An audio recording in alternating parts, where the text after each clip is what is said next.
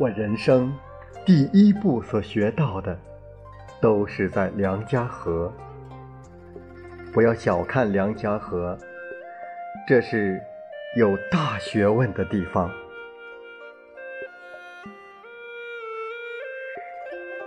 欢迎收听《梁家河》。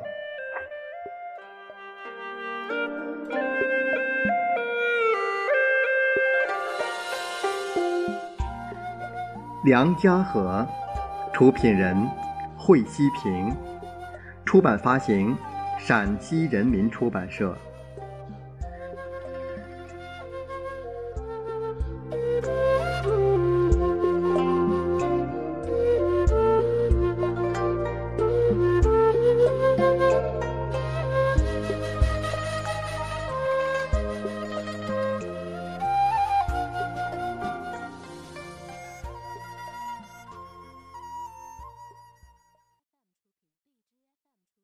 几步一停留，一语即深情。梁家河的一山一水、一人一事，都让习近平念念不忘。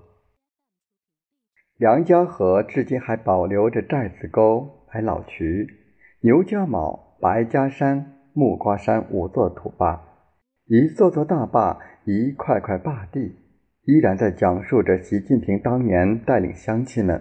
为了吃饱饭而战天斗地的故事。地处木瓜山的知青淤地坝，这块夹在山沟里的平地，就是当时的大队党支部书记习近平带领社员打坝淤出来的良田。如今，仍然造福着梁家河的乡亲们。阎尔王建军和习近平一起回忆当年打坝时的劳动场景，越说越动情。他流利地背诵出当年习近平为大家编写的战斗口号：“决胜一九七四年，干部带头抓路线，群众都是英雄汉。打坝一座迎新年。”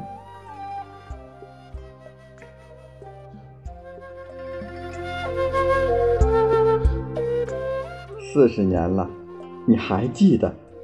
习近平感慨地说：“那时打坝，我们根本就没有考虑到身体会留下什么后遗症，一挽起裤腿就跳到带有冰碴的水里。有一段时间，天一变凉，习近平就腿疼，那是打坝留下的病根儿。”当年的坝地有没有损毁过？习近平问。损毁过，后来又修好了。石纯阳回答。习近平仔细查看了坝地的溢洪道和石头垒起来的护坝坡，嘱咐石纯阳要加强管理和排查，雨季时要注意大坝的安全。听说木君园上发展起苹果园，收入可观。习近平坚持要去看一看。木君园是梁家河村较远的一块地，当年送一趟粪得一两个小时。那时一颗汗珠摔八瓣，种一帽壳喽，收一鞋壳喽的土地，现在种苹果能给小伙伴们带来如此丰厚的回报。习近平当然要亲眼去看一看，心里才踏实。昔日的羊肠小道已经变成了宽阔的柏油路，驱车到了母君园上，整齐的苹果园展现在眼前。习近平边走边问：“随娃，这是谁的果园？”石春阳说：“现在看见的这块是我的，有三亩。前面的那块是张卫旁的。”有十来亩呢，三亩能收多少钱？能收三万多。一年投入多少？现金投入就是一千来块。听了石春阳的回答，习近平非常欣慰，对随行的延川县委书记刘景堂说：“效益不错，要好好抓下去。”刘景堂把全县的苹果栽培情况向总书记做了汇报。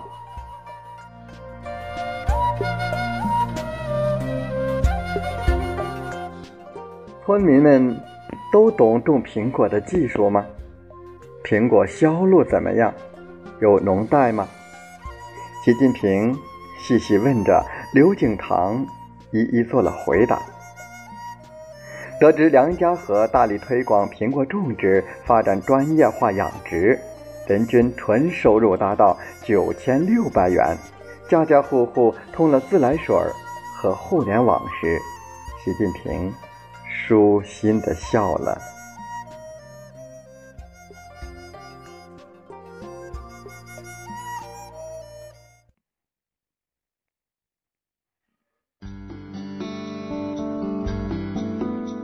陕北高原给了我一个信念，也可以说是注定了我人生过后的轨迹。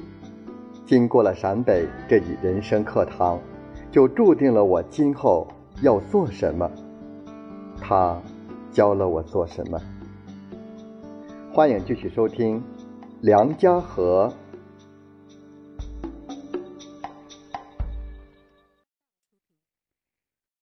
谈起三弦。口表音，我给大家报喜讯：羊年到来贺新春，梁家河的乡亲迎亲人。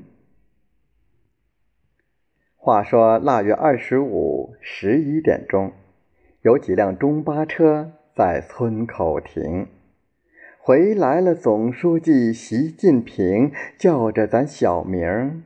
询问光景，他饮水思源，不忘本，拳拳赤子来报恩。春节前夕抽开空空回来拜年探望众乡亲。这段陕北说书，习大大回到梁家河。是在习近平离开梁家河后上传到网上的，短短几天，点击量就飙升到几百万，许多人把它录成碟片珍藏起来。虽然习近平回梁家河已经过去一年多的时间，但许多温暖的细节对于梁家河人来说，仍历历在目，保留着。当时的温度。